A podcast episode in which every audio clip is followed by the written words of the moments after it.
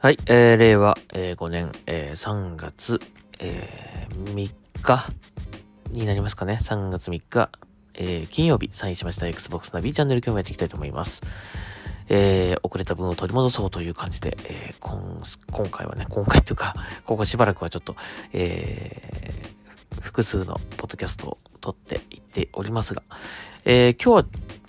あのー、ちょっとこのニュースを読んでいきたいと思います。えー、Windows フォンテックさんいつも読んでるやつですね。えー、フィル・スペンサー、えー、プラットフォーム独占ゲームの重要性を語るということです。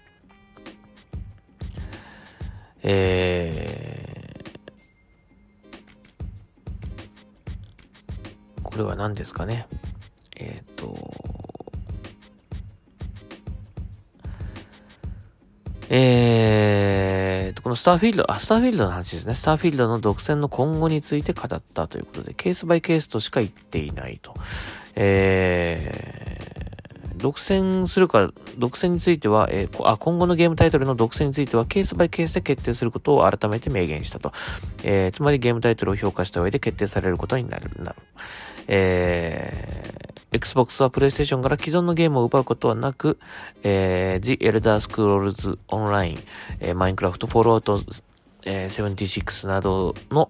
えー、多くのゲームがこれからもサポートし続けることを繰り返し述べましたと。えー、スターフィールドが Xbox 独占にならない独占にならない？独占にならないと私が言ったことはないと思う。私が言ったのはケースバイケースで対応するということだと思うんだ。えー、他のプラットフォームで出ているゲームを引っ張っていく引っ張ってくることはないと言ったので、ゲームのコミュニティをサポートし続けることになるのですが、例えば、エルダースクロールズオンラインは、えー、毎年恒例のドロップやコンテンツドロップを行っていますが、それらはプレイステーションで行っています。我々は Fallout 76を、えー、全てのプラットフォームで同時にアップデートしました。はい。えー、コンソールの独占タイトルはビジネスの一部であり、すべてのプラットフォームホルダーが行っていることです。うん。競合他社は、えー、多くの独占ゲームを持っているので、我々が、えー、新しいゲームを発売するとき、その中には他の競合プラットフォームでは入手できないものもあるはずです。しかし、ベセスダでは、プレイステーションのコミュニティから何かを引き離したり、あるいは、アップデートを継続しなかったりという例はありません。より多くのデバイスで多くのゲームをプレイすることは、まさにゲームの進む方向だと思います。と言ってます。はい。まあ、えー、本当にそうなのかとか、えっ、ー、と、これからね、どうなっていくのかっていうのはちょっと僕もわかりませんし、いや、僕はもうむしろ買収したんだから全部独占してしまえと思ってしまってる方なんだけども、えっ、ー、と、まあ、フィルス・ピルス・スペンサーさんはそういうことはしないということですね。ただ、えっ、ー、と、新規のタイトルに関しては、おそらく Xbox 独占になっていくんじゃないかと僕は思ってます。えー、なので、えー、まあ、コールオブデューティーをはじめとするね、その今まで出ていたタイトルで複数のプラットフォームにこう出していたゲームに関しては、えー、そのゲームタイトルだったりとか、そのゲームタイトルの、ななんかこう、えー、シリーズものみたいな、あの、派生系みたいな、例えばマインクラフトとかね、マインクラフトがあって、マインクラフトから派生した、えー、マインクラフト、えー、なんだっけ、ダンジョンズとか、はい。えー、レジェンズとかも、まあ、マインクラフトがあって、そこからこう派生していってるものだから、そういったゲームに関しては多分複数のプラットフォームでも出せるんじゃないかなと思うんですけどね。だから、コールオブデューティーも一緒だと思います。コールオブデューティーも、まあ、えー、今後出てくるタイトルは普通に他のプラットフォームでも出るんじゃないかなと思います。ただ、えー、例えばアクティビジョンが今後、アクティビジョンブリザードが新作のタイトルをもし、Xbox の、えー、今後ね、出すとしたら、それはもしかしたら独占になる可能性は高いですね。はいはい。でもまあ、そういうことだと思いますよね。うん。うん。それはそうだと思います。それは別に、マイクロソフトがどうこうってことじゃないし、それは他の、ね、えっ、ー、と、プラットフォームを持ってる、えー、メーカーさんだって同じことをやってると思うので、別にそれは、えー、なんてことないと思いますね。まあでも、このスターフィールドに関しては、やっぱりそれだけ注目を集めてるってことだと思うんですよね。だから、それで、こう、なんかこう、なんですかね、今後その、えっ、と、買収した、そのベセスダのタイトルが Xbox 独占になっちゃうんじゃないかとか、アクティビジョンが独占になっちゃうんじゃない、アクセアクティビジョンから出て、出てる人気タイトルが独占になっちゃうんじゃないかみたいな、Xbox がマイクロソフトが独占するんじゃないかみたいな感じにこう思われちゃってるのかなっていう感じは、あの、あると思うんですよね。だからそこが、そこは違うということを、まあ、フィル・スペンサーさん。まあ、これ、過去もこれからも今も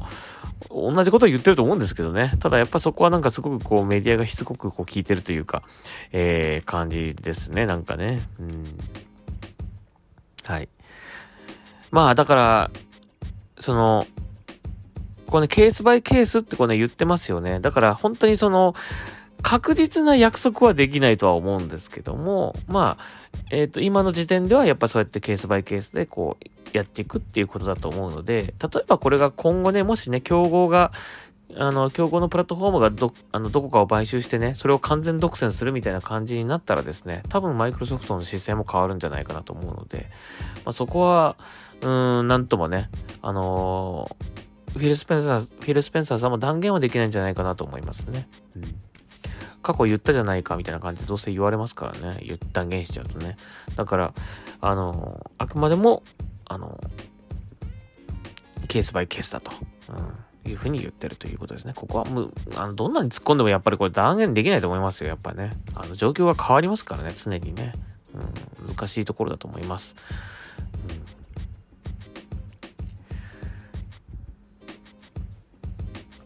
うん、でもね、別に、そのライバルのプラットフォームだって独占とかね、あ、買収とかやってますからね、企業買収とかね。それで、まあ当然それは Xbox にも出なかったりしてますから、一緒だと思うんですけどね。うん。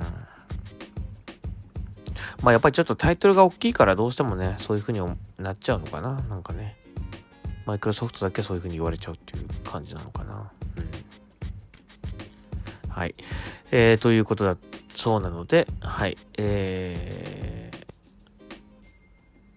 ー、まあ僕もね、別にこの、